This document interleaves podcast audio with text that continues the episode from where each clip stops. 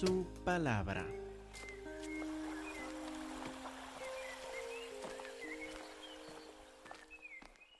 Hermanos, hoy estamos por ver Lucas capítulo 7. Ustedes repasaron todo este capítulo para las clases de escuela dominical. Vamos a empezar en Lucas 5:37 y pronto saltamos a capítulo 7, acordándonos en Lucas 5:37 la declaración de Jesús de que Él ha venido para ser una nueva comunidad. Como nos explicó en Lucas 5:37, nadie echa vino nuevo en odres viejos. De otra manera, el vino nuevo romperá los odres que se derramará. Los odres se perderán, mas el vino en odres nuevos se ha de echar. Lo uno y lo otro se conservan. Como vimos poco después, en vez de quedarse en la sinagoga, en vez de intentar que la sinagoga acomodara este nuevo mensaje que es el Evangelio por Cristo Jesús, empezó a formar una comunidad aparte por sus doce apóstoles a quienes escogió en Lucas capítulo 6. Versículo 12. En aquellos días él fue al monte a orar y pasó la noche orando a Dios. Y cuando era de día llamó a sus discípulos, a sus discípulos y escogió a doce de ellos, a los cuales también llamó apóstoles. Y después tenemos los nombres de los doce. Luego en versículo 17 descendió con ellos y se detuvo en un lugar llano en compañía de sus discípulos, de una gran multitud de gente de toda Judea, de Jerusalén, de la costa de Tiro y de Sidón, que había venido para oírle, para ser sanados de sus enfermedades. Los que habían sido atormentados de espíritus inmundos eran sanados, y toda la gente procuraba tocarle, porque poder salía de él y sanaba a todos. Y así vimos que Jesús, como el centro de todo, tiene sus apóstoles, luego sus discípulos, luego los demás, pero Él siempre sigue como el centro. El poder viene de Él y por medio de Él hasta sanar a los enfermos, a echar demonios de los endemoniados y, como vimos hace ocho días, empezó a enseñar. Enseñarnos cosas muy llamativas acerca de la nueva actitud que va a haber en esta nueva comunidad, de cómo sus discípulos no iban a elevar el valor de las cosas materiales, sino en cambio iban a ser abundantes y generosos en repartir a los demás, sobre todo repartiendo el perdón y el amor, hasta el amor a los enemigos. Y ahora, en capítulo 7, vamos a seguir este hilo. Ustedes leyeron ya en la escuela dominical, en preparación para esta hora, prepararon la lectura de estos milagros y vamos a seguir sobre todo este hilo entre estos milagros y las enseñanzas que nos enseña de esta nueva comunidad, que nos enseña del grupo que va a ser la iglesia al final de Lucas, ya entrando en el libro de Hechos. ¿Qué esperamos nosotros en nuestras actitudes, en nuestra comunicación entre nosotros? ¿Qué aprendemos de esta nueva comunidad que será llamada la iglesia por medio de estos milagros? Vamos a empezar en Lucas 7:28 en que Jesucristo da la evaluación de Juan el Bautista, un representativo de lo que serían ah, los odres antiguos o viejos. Les digo que entre los nacidos de mujeres no hay mayor profeta que Juan el Bautista. Piensen en esto un momento. Hay grandes profetas en el Antiguo Testamento, ¿verdad? El que sobresale pues sería Moisés, creo, el que dio la ley al pueblo el que recibió los diez mandamientos y que levantó toda la estructura de los sacrificios para el pueblo de Dios. O podemos mencionar David. David, el rey David, también fue profeta. Profetizó cuando cantó los salmos. Tal vez mencionamos Elías. Este profeta que oró y el fuego descendió de los cielos y consumió un sacrificio. Tal vez Isaías. Sus, es Isaías el profeta más citado en el Nuevo Testamento.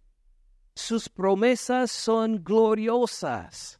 Tal vez sería Ezequiel o Daniel, que tuvieron unas visiones que nos impactan hasta el día de hoy.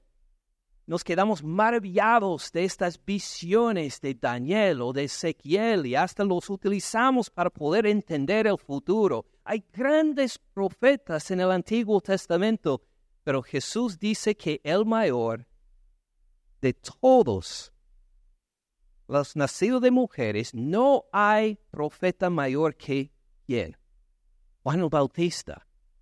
Juan el Bautista no hizo ningún milagro, ¿verdad? Él dio de comer a multitudes por multiplicar la comida. No. Él oró y alguna vez cayó fuego de los cielos para consumir un sacrificio. No. No tuvo ninguna visión. ¿No leemos alguna visión en que vio unos ángeles que... No leemos ninguna visión de Juan el Bautista. ¿Por qué es tan grande él? ¿Cómo puede superar a Moisés, a Ezequiel, Daniel, Isaías y los demás? Solo predicó para el arrepentimiento y bautizó a la gente en agua. ¿Por qué tiene tanta importancia? Miren versículo 27. Este es de quien está escrito, he aquí, envío mi mensajero delante de tu faz, delante de tu cara, el cual preparará tu camino delante de ti, a quien refiere para ti a Dios, a Jehová, al Señor de señores. Ah, Juan el Bautista no es el mayor porque él hizo grandes milagros, o que él predicó muy bonito, o que tuvo visiones.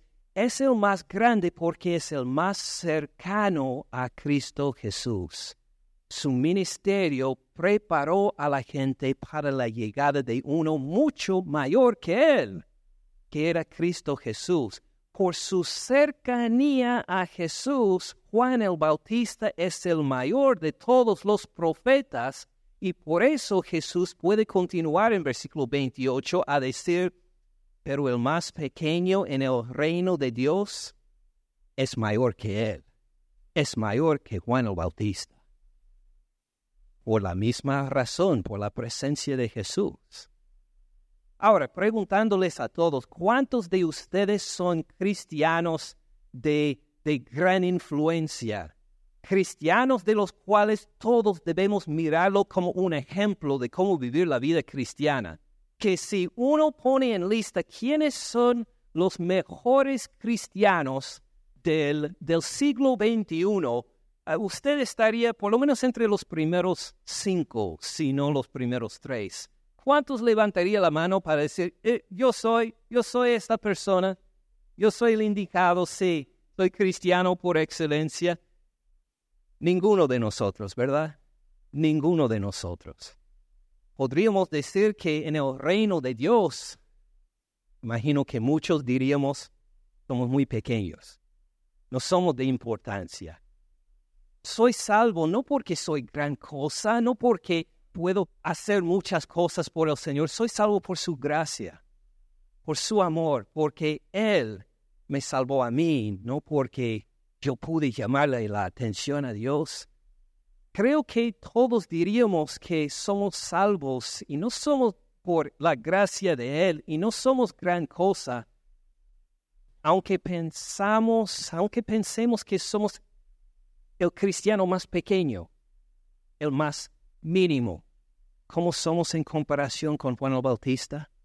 Mayor, el más pequeño en el reino de Dios es mayor que el mejor de antes. ¿Cómo será posible esto? ¿Se acuerdan por qué Juan Bautista es mayor que todos? Por la presencia de Jesús, porque está tan cerca la presencia de Jesús. ¿Por qué es que el más pequeño en el reino de Dios es mayor que él? Porque la presencia de Jesús no solo se nos acerca, sino que vive en nosotros. Aun el más pequeño en el reino de Dios es mayor que Juan el Bautista. Nosotros, aun el cristiano más humilde, tenemos un privilegio a tal punto que Isaías, este gran profeta, se acercaría a nosotros a decir, cuéntame otra vez este milagro de Jesús cuando sanó al leproso. Isaías diría, nunca en el Antiguo Testamento imaginamos algo tan glorioso en que llegara a tocar, a tocar a un leproso inmundo y en vez de contaminarse, lo sanaría y se quedaría limpio. Cuéntame esta historia otra vez, diría Isaías a nosotros, que tenemos toda la revelación tan clara sobre Cristo Jesús dice primero de Pedro capítulo 1 versículo 12 que hasta los ángeles anhelan, desean mucho ver la maravilla de nuestra salvación. Ellos no tienen salvación. Los ángeles malvados pecaron una vez y luego había condenación, no hay salvación para ellos. Entonces los ángeles se quedan maravillados, según Primera de Pedro 1.12, y nos miran y desean comprender cómo es que Dios ha perdonado estos pecadores por tomar sus pecados en sí mismo. Hasta los ángeles estarían a nuestro lado para decir, cuéntenos, cuéntenos, ¿cómo es que Jesucristo le salvó. Otra vez, queremos escuchar otra vez lo que tenemos, no porque somos grandes, sino por la gracia de Dios en Cristo Jesús. Es mejor que cualquier experiencia de estos profetas en el Antiguo Testamento. Es algo mejor y más precioso que lo que tienen los ángeles. Y así en el reino de Dios, el reino de Dios es manifestada aquí por medio de la iglesia. Claro, entre nosotros vivimos, experimentamos, nos interaccionamos, reconociendo que este tesoro tenemos en Cristo Jesús. Esto es lo que nos motiva en nuestras interacciones, en nuestras relaciones, en nuestras conversaciones, en nuestra alabanza, en pues cumplir las ordenanzas del Señor en el bautismo y la, la cena del Señor, en todo lo que hacemos, en evangelizar, en misiones, en predicar, es porque tenemos algo de tanto valor en cada uno de nosotros sin faltar que somos cristianos este tesoro de gran valor que es la presencia del Rey de Reyes en nosotros por su Espíritu Santo. Qué diferente es esta comunidad, la iglesia, este reino de Dios en comparación con cualquier cosa que había antes. Esto, la primera observación. Otra más. Espero que puedan decir, sí, soy cristiano, tengo el perdón de pecados por medio de la fe en Cristo Jesús. Cuénteme más de este reino en que estoy. Cuénteme más. ¿Y qué más hay de este herbeo que es de tanto valor? Quiero estar como Isaías y los ángeles, pero maravillados de lo que el Señor nos ha dado en Cristo Jesús. ¿Qué más hay de esto? Pues miren en Lucas 7, por estos milagros que en este reino se rompe los límites antiguos. Miren, por ejemplo, Lucas capítulo 7, versículo 1. Dice, después que hubo terminado todas sus palabras al pueblo que le oía, entró en Capernaum. Y el siervo de un centurión, a quien éste quería mucho, estaba enfermo y a punto de morir. Cuando el centurión, que sería un gentil, en el ejército romano, fue con autoridad sobre cien soldados, cuando el, cuando el centurión oyó hablar de Jesús, note la presencia de Jesús y cómo el escuchar de él cambia las cosas. Cuando el centurión oyó hablar de Jesús, le envió unos ancianos de los judíos, del pueblo de Dios, de otra cultura, de otra lengua. Le envió unos ancianos de los judíos rogándole que viniera y sanara a su siervo. Presten atención a versículos 4 y 5. Es un detalle bien llamativo que nos da Lucas. Ellos, los ancianos judíos, vinieron a Jesús y le rogaron con solicitud, con pasión, con urgencia, diciéndole, es digno que le concedas esto, porque ama a nuestra nación, ama a los judíos, aunque es extranjero. Nos edificó una sinagoga. ¡Wow! Impresionante. Para edificar una sinagoga uno tiene que tener dinero. No sé cuánto sería en comparación con este edificio y esta propiedad, pero nosotros como iglesia tenemos tanta plata para levantar un edificio así. No, por eso rentamos acá. Este edificio no es nuestro, es de los norteamericanos. Eh, porque uno tiene que tener mucho dinero, mucha plata, mucha pachocha, mucha lana para poder levantar un edificio así, una sinagoga para todos. Este Señor es rico y generoso, por eso Él es digno que le concedas esto. Jesús, dale este favor. Sánale a su siervo. Versículo 6, Jesús fue con ellos. Pero cuando ya no estaban lejos de la casa, el centurión envió a él unos amigos, diciéndole, Señor Jesús, no te molestes, porque no soy digno Ah, fíjense, los ancianos dijeron que es digno de que le concedas esto, ¿verdad? Que dijo el centurión, no soy digno. No soy digno de que entres bajo mi techo, por lo que ni aún me tuve por digno de venir a ti, dice Jesús, ni soy digno de presentarme delante de ti. Pero di la palabra y mi siervo será sano. Oh, los ancianos judíos pensaban según una actitud vieja. Ah, mire, este nos dijo, nos hizo un favor, levantó la sinagoga, entonces nosotros le debemos un favor, es por medio de ti, Jesús. Es una actitud que dice, Dios, yo voy a hacer esto por ti, para que tú me des esto, ¿cómo te parece? Yo te doy lo que tú quieras, Dios, y tú entonces me das lo que quiero. Ven esta actitud. En esta mentalidad andan los ancianos judíos. Él nos hizo un favor. Levantó la sinagoga. Por favor, hazle este favor. Jesús dice sí, pero el centurión dice, no, no, no, no, no, no, no. No soy digno. No soy nadie ni debo estar en tu presencia. Di la palabra y mi siervo será sano porque también yo soy hombre puesto bajo autoridad, y también tengo soldados bajo mis órdenes. Él sabe las dos direcciones de la autoridad. Él tiene que obedecer las autoridades y él da órdenes que son obedecidos también. Digo a este, ve, y va. A otro, ven, y viene. A mi siervo, haz esto, y lo hace. La idea es Jesús, tú tienes autoridad no yo, ni soy digno de estar en tu presencia. Pero al decir tú la palabra, el mundo espiritual tiene que obedecer, porque tú tienes autoridad. Solo al decir la palabra, tienen que obedecer.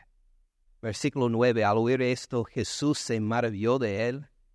Jesús se maravilla pocas veces en la Biblia. Este es uno de los casos. Se maravilló de él Jesús se quedó boca abierta de este centurión gentil que ni era del pueblo de Dios. Volviéndose dijo a la gente que le seguía, les digo que ni aun en Israel he hallado tanta fe en este nuevo reino, en esta iglesia que está en formación en Lucas 7. ¿Cómo es que uno tiene acceso al rey? ¿Cómo tiene entrada al rey de reyes? ¿Por hacerle un favor? ¿Por donar mucho dinero a la iglesia? ¿Por servir mucho en la iglesia y dar a Dios muchas promesas? ¿Así va a llamar la atención de Dios? No, sino a decir, soy nadie, no soy digno. Y con esta humildad de confiar en Cristo Jesús, que Él haga la obra, a reconocer que Él tiene la autoridad, no uno mismo. Y uno no regatea con Jesús, al contrario, uno confía en Él. Al regresar a casa, los que habían sido enviados hallaron sano al siervo que había estado enfermo. Jesús no entró ni se acercó a la casa, sanó desde lejos por la palabra este siervo, demostrando Jesús, esta es la forma de tener acceso a mí, la fe humilde, no por regatear, no por prometer, sino simplemente por confiar con humildad. Maravilloso este nuevo reino si usted es uno de los más pequeños en el reino de Dios, este es uno de los privilegios que usted tiene también. Usted tiene acceso al Rey de Reyes por medio de la fe en Él. Seguimos a ver otra maravilla en el versículo 11, que también nos cuenta de este reino nuevo de Jesús Versículo 11 de capítulo 7 de Lucas. aconteció después que él iba a la ciudad que se llama Naín. Iban con él muchos de sus discípulos y una gran multitud. Cuando llegó cerca de la puerta de la ciudad, he aquí que llevaban a enterrar a un difunto, hijo único de su madre, la cual era viuda, y había con ella mucha gente de la ciudad. Entonces tenemos dos grupos grandes de personas. Un grupo de Jesús y los discípulos, la multitud, que va entrando o pasando cerca la entrada de la ciudad. Y salía de la ciudad otro grupo grande, llorando, lamentando la muerte de un joven. Y una procesión así sería con una tabla en que estaba el difunto a la vista de todos al morir este hijo, habría sido este lavado rápidamente al reconocer que se había muerto, lo habrían lavado, ungido, puesto en este en vendas y estaría a la vista de todos porque rápido tienen que enterrarlo no tenían toda la tecnología de los norteamericanos en que dejan un cadáver ahí una semana y parece tan fresca como si estaba dormida todavía, imagine. Igual como, como ah, preservamos la comida, igual los cadáveres, así imagino. Bueno, en este entonces no tenía esto, entonces rápido lo preparan y lo llevan en una tabla para enterrarlo y están en camino y se juntan los dos grupos. Fíjense también en esta señora, es el hijo único de ella, la cual era viuda. Su sustento económico acaba de desaparecer.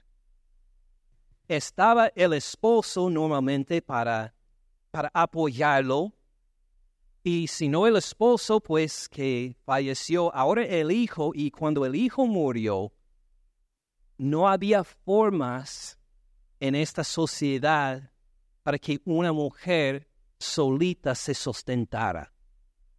Y sin ningún varón, sin ninguna familia de sostenerla, de apoyarla, miraba pues una pobreza que sería el resto de su vida.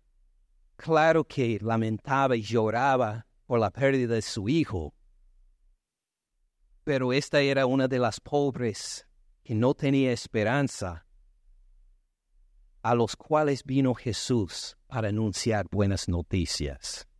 ¿Se acuerdan lo que nos dijo de su propósito en venir? En Lucas 4, si no me equivoco, para anunciar las buenas nuevas a los pobres. Versículo 13. Cuando el Señor la vio, se compadeció de ella.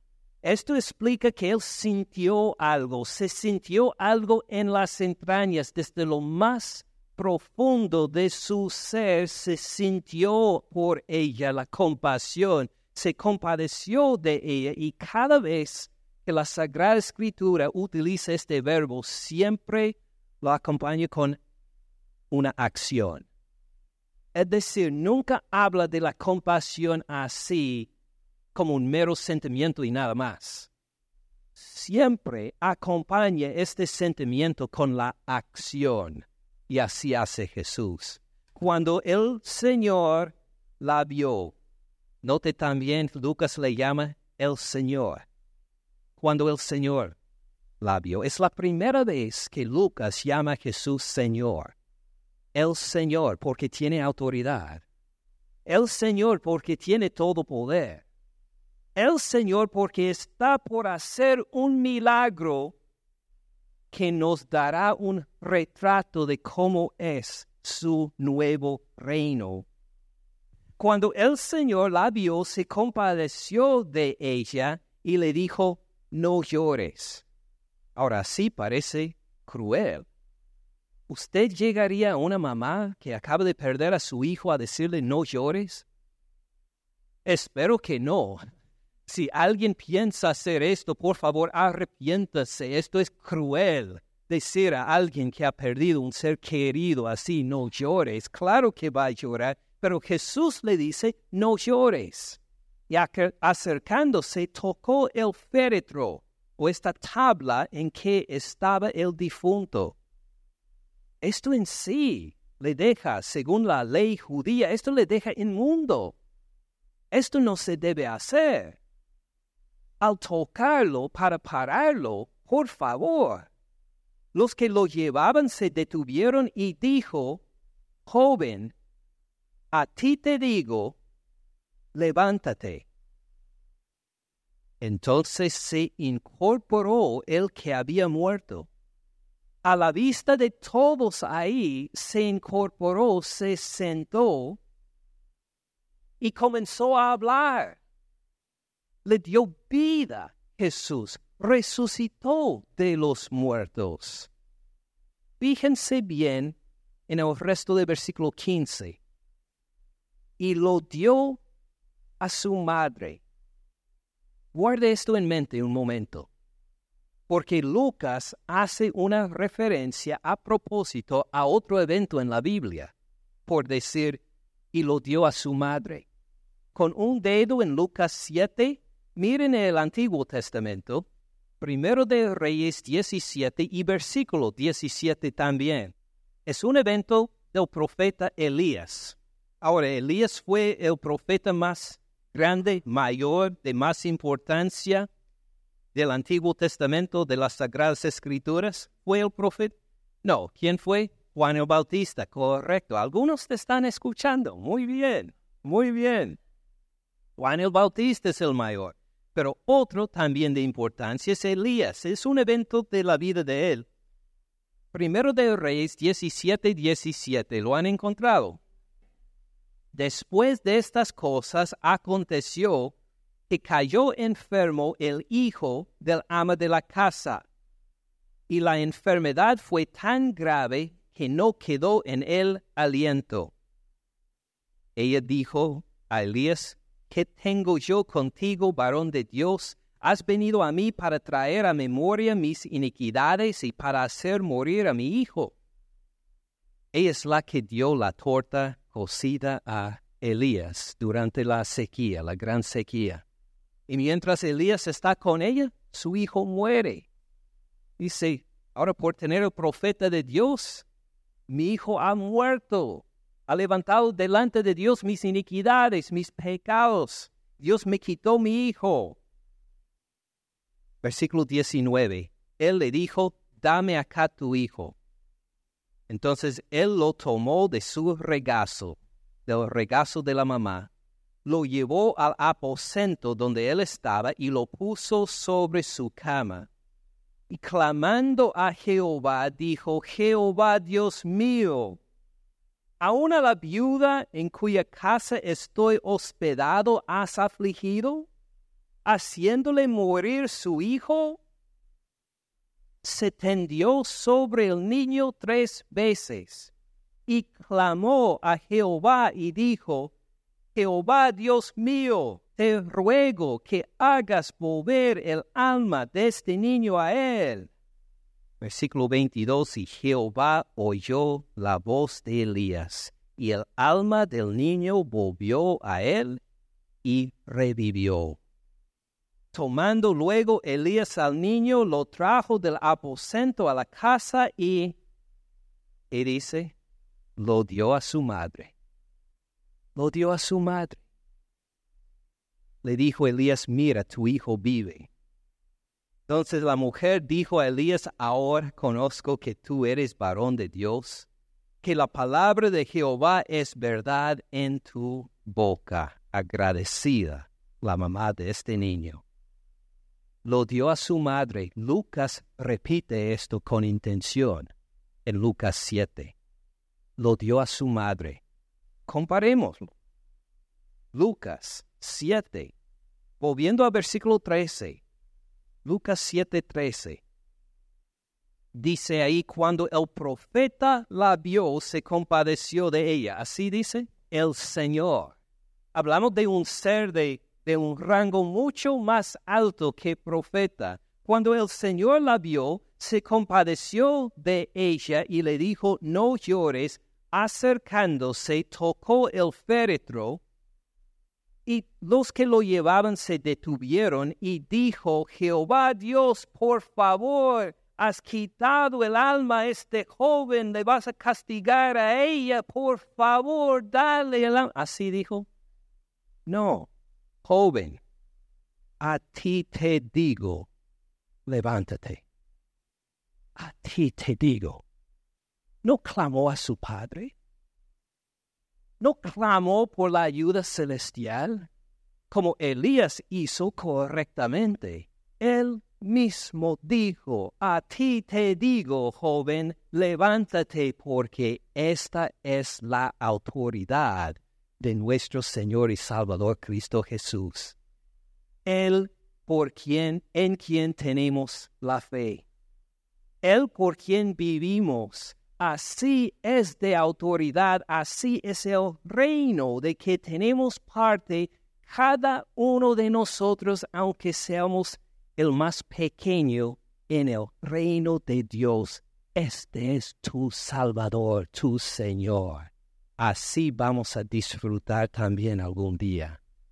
Todos nosotros que morimos y somos enterrados antes de la segunda venida de Cristo Jesús, tenemos esta seguridad también. Él nos va a resucitar a todos nosotros.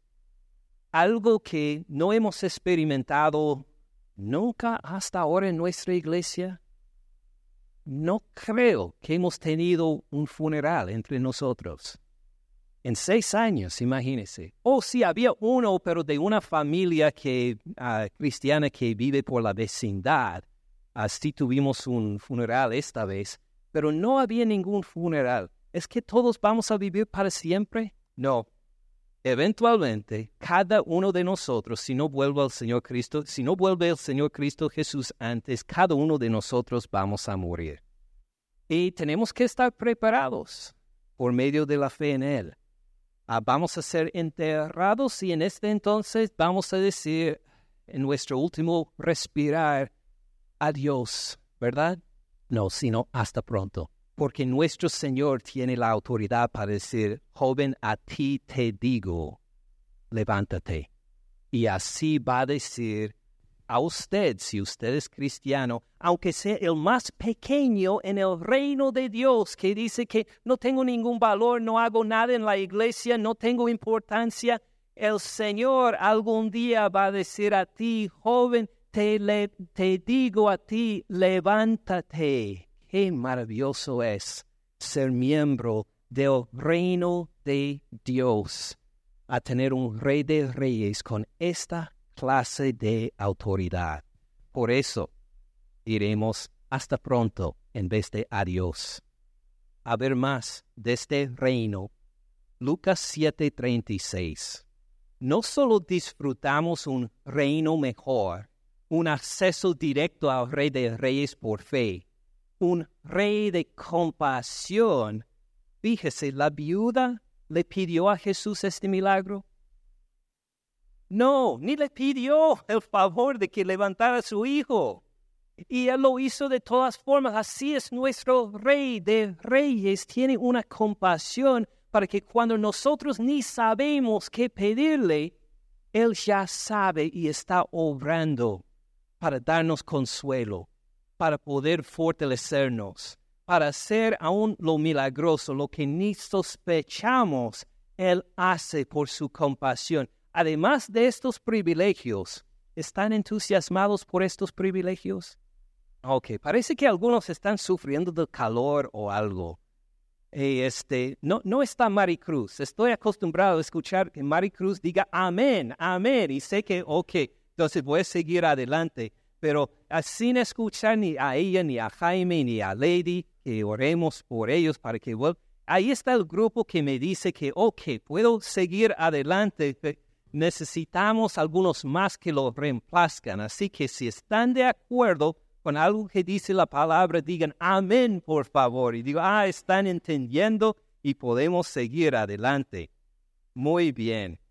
Vamos a Lucas 7, versículo 36. A ver más maravillas que tenemos en este nuevo reino de nuestro Señor. También tenemos el perdón de pecados y el privilegio de servirle por amor. Miren esto. Uno de los fariseos rogó a Jesús que comiera con él. Y habiendo entrado en la casa del fariseo, se sentó a la mesa. Ustedes que han estado con nosotros con tiempo, ya entienden, ya saben lo que voy a decir, ¿verdad? Muy bien. Cuando dice se sentó a la mesa, no se sentó como nosotros nos sentamos. ¿Qué hizo? Se inclinó, se reclinó esto era la forma de comer en una cena formal en este entonces. Así dice, si uno puede leer el griego, llega este verbo y es bien claro, se reclinó a la mesa, porque así era, eran como unos pequeños sofás al lado de una mesa en la forma de U, en que la cabeza de la persona que se reclinaba en el lado izquierdo reclinaba y tenía la cabeza cerca a la mesa en forma de U y podía conversar con los demás, comía de, de, unos, de unos platos hondos en común, sacaba la, no la tortilla, sino pues con la mano nada más, y comía de la misma, del mismo plato que los demás. No había platos para cada persona, esto costaba un dineral. Entonces así comían y conversaban y los pies estaban por las paredes del salón en que, en que comían. Y así era, todos se veían las cabezas, todos estaban reclinados en el lado izquierdo, conversaban y comían, y así era en este entonces, y nos dice en el griego, se reclinó a la mesa. Entonces una mujer de la ciudad que era pecadora nos dice directamente qué clase de mujer es pecadora. ¿En qué pecó? No sabemos, pero dice que mm, ella es pecadora. Al saber que Jesús estaba a la mesa en casa del fariseo, trajo un frasco de alabastro con perfume. Llega con un propósito ahí. Uno diría tal vez especialmente los que hemos crecido en la cultura norteamericana, ¿cómo se atreve una mujer no invitada a entrar en esta cena? Mientras tanto, otros que se criaron en un mundo hispano reconoce que la casa de uno no es tan privada como acá en Estados Unidos. Los vecinos entran y pasan cuando quieran. Llegan a saludarle a cualquier minuto, puede tener visitas, puede tener una fiesta, llegan los vecinos, se sientan ahí, le conversan por unos 10 minutos, 20 minutos, miren un poco un partido de fútbol y luego se levantan y van. Uno tiene una casa más abierta, ¿verdad? Ok, quería escuchar, no escuché amén, así que tal vez no me no lo comuniqué bien, pero ahora sí. Entonces, no es de sorpresa que una mujer ha entrado, sino que esta mujer ha entrado. Es pecadora. Era pecadora al saber que Jesús estaba a la mesa en casa del fariseo, trajo un frasco de alabastro con perfume y estando detrás de él a sus pies Ahora sabemos cómo lo hizo, ¿verdad? Reclinado en la mesa con los pies hacia la pared, ella pudo acercarse a Jesús entre los pies de todos, escogió los pies estos porque eran de Jesús, llorando. Comenzó a regar con lágrimas sus pies. Fíjense en esto, llorando esta mujer. No es que se le cayó una lagrimita que cayó en los pies de Jesús. Esta mujer lloraba a cántaros y regaba. Era la única forma de describir lo que hacían estas lágrimas, esta cantidad de lágrimas regaba los pies de Jesús. Los enjugaba con sus cabellos. Ahora, para nosotros hoy en día parece raro en sí, el enjugar sus pies con los cabellos, pero en esa época fue aún peor, porque la mujer no andaba con el cabello suelto, nunca, en público. Entonces, el bajar las trenzas, el descubrirse la cabeza, para ellos sería lo mismo como si una mujer se quitara la blusa y se quedara media desnuda acá entre nosotros hoy. Diríamos, por favor, esto no se hace en una iglesia. Esto no se hace en una cena donde están reunidos muchos hombres. Esto es prohibido y ella baja el cabello para secar los pies de Jesús. Por favor y besaba sus pies. Lo han traducido correctamente en el español, porque lo que comunica en el griego es que besaba continuamente sus pies. No era un besito, no era un besito en cada dedito. Ella acariciaba sus pies con besos, llorando, regando sus pies secándolos con el cabello, los ungía con perfume. Imagine el estar en una cena así, no es que lo hace a escondidas. Ya pues todos en la mesa están mirando qué, están haciendo y fijándose y tal vez en silencio con la mirada de todos, pero cuando rompe la botella del perfume, todos se dan cuenta del olor. ¿Qué estará haciendo esta mujer que parece como nosotros, como media desnuda por su forma de bajar el cabello?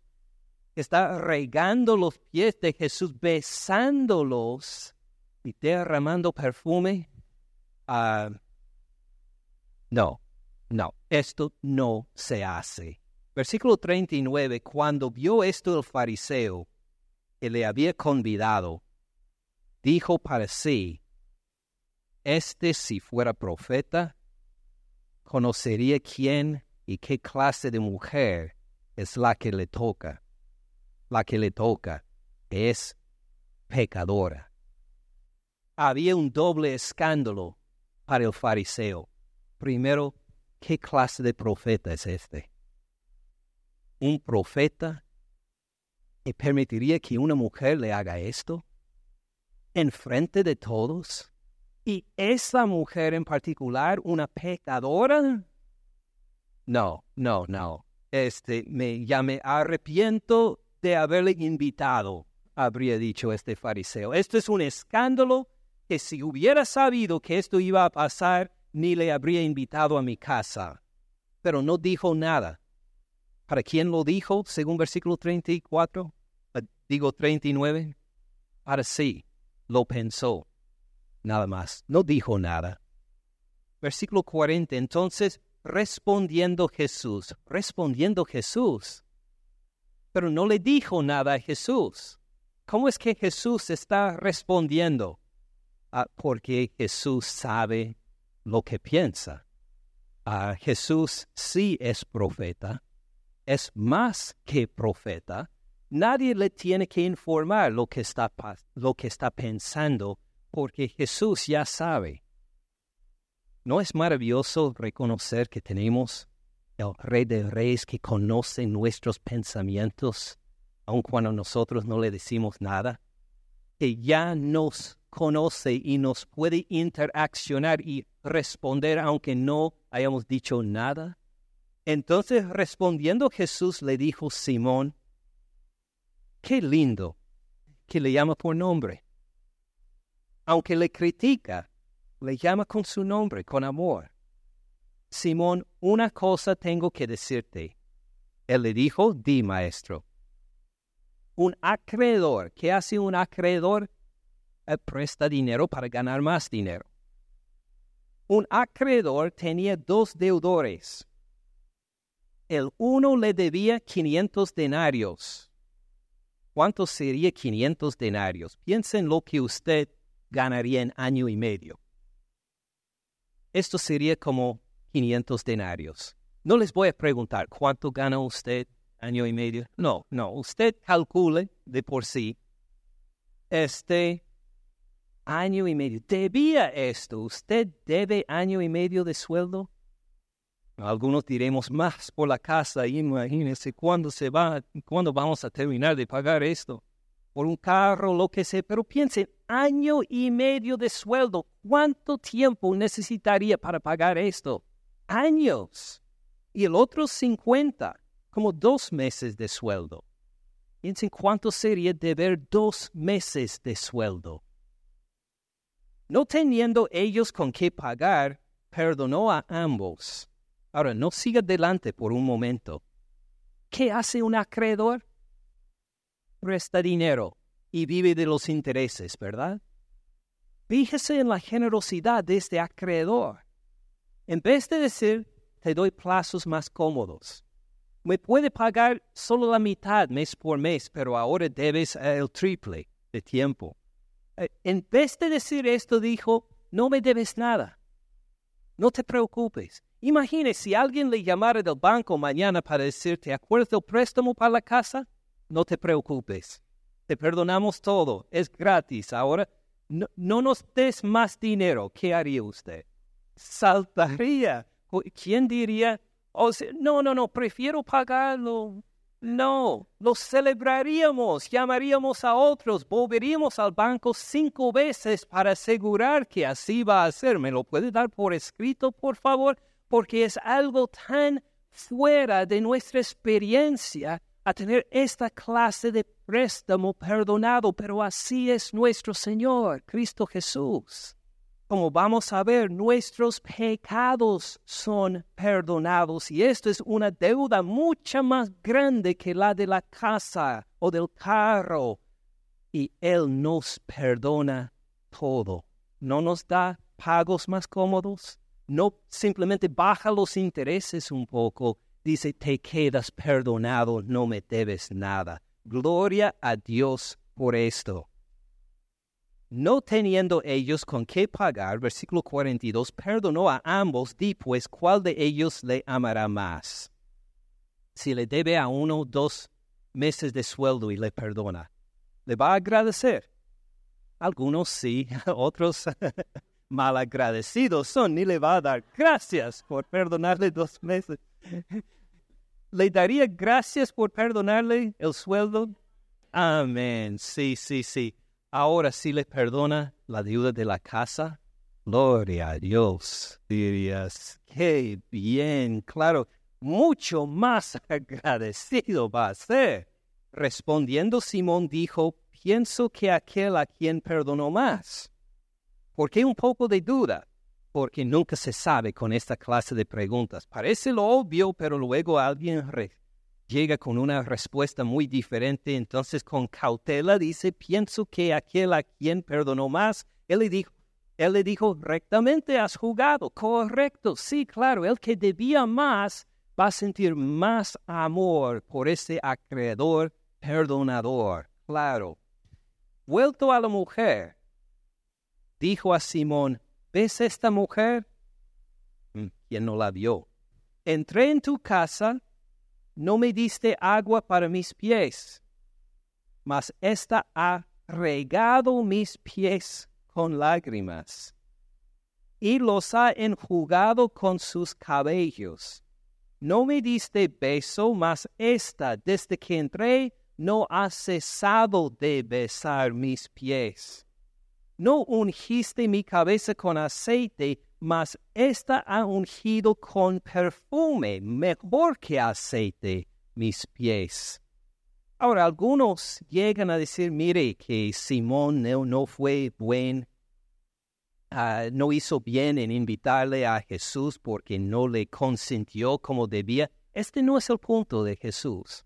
No está quejándose de que Simón no hizo lo apropiado, que no le dio agua para los pies y que todos debían dar esto a los invitados. No hay evidencia de que esto fuera esperado en esta época no está culpando a Simón por sus fallas, pero está elevando lo que hizo esta mujer. no me diste agua para, mis pies, habría sido de bendición, agua para los pies. ¿Qué hizo esta mujer? ¿Me dio agua para los, para los pies? Eh, lágrimas. Regó mis pies con lágrimas. Ven la devoción de esta mujer ven su profundo amor. Este es el propósito de Jesús, no de criticar a Simón, tanto a elevar el amor que ha manifestado esta mujer. Esta mujer. No me diste beso. ¿Era necesario darle? No necesariamente. ¿Habría sido algo de para saludarle en el Medio Oriente? Habría sido una muestra de, ah, de gran amistad, sí. Pero desde que entré, no ha cesado de besar mis pies. No ha cesado, no ha parado de besar mis pies. No ungiste mi cabeza con aceite, lo más económico, aceite de olivo. Esto habría sido de bendición, mas esta ha ungido con perfume mis pies. Note este amor excesivo de esta mujer. Simón vio a esta mujer y ¿qué dijo? Pecadora. Jesús vio a esta mujer haciendo las mismas acciones. ¿Y qué dijo? Gran amor. Una que ama. Simón lo interpreta según la vieja mentalidad. Pecadora. Una mentalidad que no puede concebir el perdón de pecados por Cristo Jesús.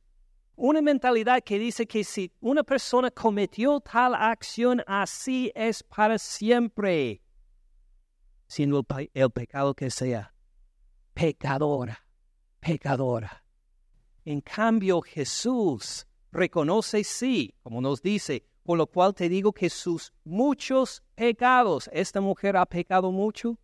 Sí, así dice, por lo cual te digo que sus muchos pecados, no dice Jesús que ella nunca pecó, no, ella tiene mala reputación dada injustamente, no, dice que sí, ella pecó mucho, sus muchos pecados le son perdonados porque amó mucho. Impresionante. Ahora, uno lo puede leer equivocadamente a decir, ah, ahora entiendo, ella amó mucho y por eso Jesús perdonó sus pecados. No, es al revés. Es que sus pecados le han sido perdonados y por eso amó mucho. ¿Se acuerdan del acreedor del que debía 500 denarios? Ah, ¿Cómo respondió cuando le, soltó la deuda? Oh, agradecido, más agradecido que el de los 50 denarios, ¿verdad? Ella ya está en la condición de perdonada y por eso riega con lágrimas los pies de Jesús. Ah, lo seca con su propio cabello, le unge con perfume porque ha experimentado ya el perdón de Jesús. De esto brota su gran amor. Mas aquel a quien se le perdona poco, poco ama. Uno que tiene una vista superficial de sus pecados, uno dice que sí, sí, sí, todos somos pecadores, pero no, cada uno de nosotros tenemos nuestros pecados y el hombre de arriba nos perdona y que este ama a Dios uh, muy poco, porque ha recibido poco perdón. Pero cuando hay una mujer, podemos decir un hombre, no tanto por el número de pecados, sino por reconocer cuán ofensivo es su pecado delante de Dios. Cuando está afligido por su pecado, cuando dice, por favor, quítame de mí este, este pecado, me hace pensar en un joven, me llegó a la mente, a la memoria esto. Una vez prediqué en un seminario a una hora y media, casi dos horas de acá y prediqué a unos jóvenes, uh, hace muchos años, uf, este, a los jóvenes varones del seminario quitaron a todas las mujeres porque les hablé del pecado sexual y del arrepentimiento del pecado sexual y solo querían que los hombres estuvieran con un varón hablándoles. Y me acuerdo que había ahí un joven que lloraba cántaros que se sentía tan afligido que lloraba a cántaros ahí mientras predicaba. Y hablé luego con otro de los estudiantes unos días después, que me dijo que él se sentía la convicción, se sentía mal, porque a escondidas miraba pornografía y estas cosas. Estaba en el seminario, entonces pues se arrepintió y me dijo, ¿te acuerdas de este joven que estaba llorando a cántaros ah, cuando usted predicaba? Y dije, sí, me acuerdo de él. Nunca pude hablar con él, no sé por qué lloraba tanto. Dijo, tuve la oportunidad de hablarle. Me dijo, confieso que después de la predicación me sentía que, ah, estoy bien, que no tengo ningún problema, pero hablé con este compañero y me dijo que se sentía tan mal porque en su cuarto tenía una foto pequeña de una mujer en bikini que tenía escondidas. Y por una foto solita de mujer en bikini que guardaba por secreto, él se sentía la convicción de Dios que no le podía quitar. Y lloraba, y lloraba, y lloraba. Y el otro joven dijo, Mire, y mi corazón que estaba mirando pornografía constantemente y que escuché el mensaje y pensé, ah, sí, tengo que arrepentirme. De veras no entiendo la profundidad del pecado en mi vida. Gracias a Dios los dos se arrepintieron profundamente. Y así nos dice Jesús, por los muchos pecados, aunque sea solo uno, y el sentir el peso de este pecado, y luego de arrepentirse y sentir el perdón de Dios completo por este pecado, hace nacer mucho amor a Dios, pero mucho amor a Dios.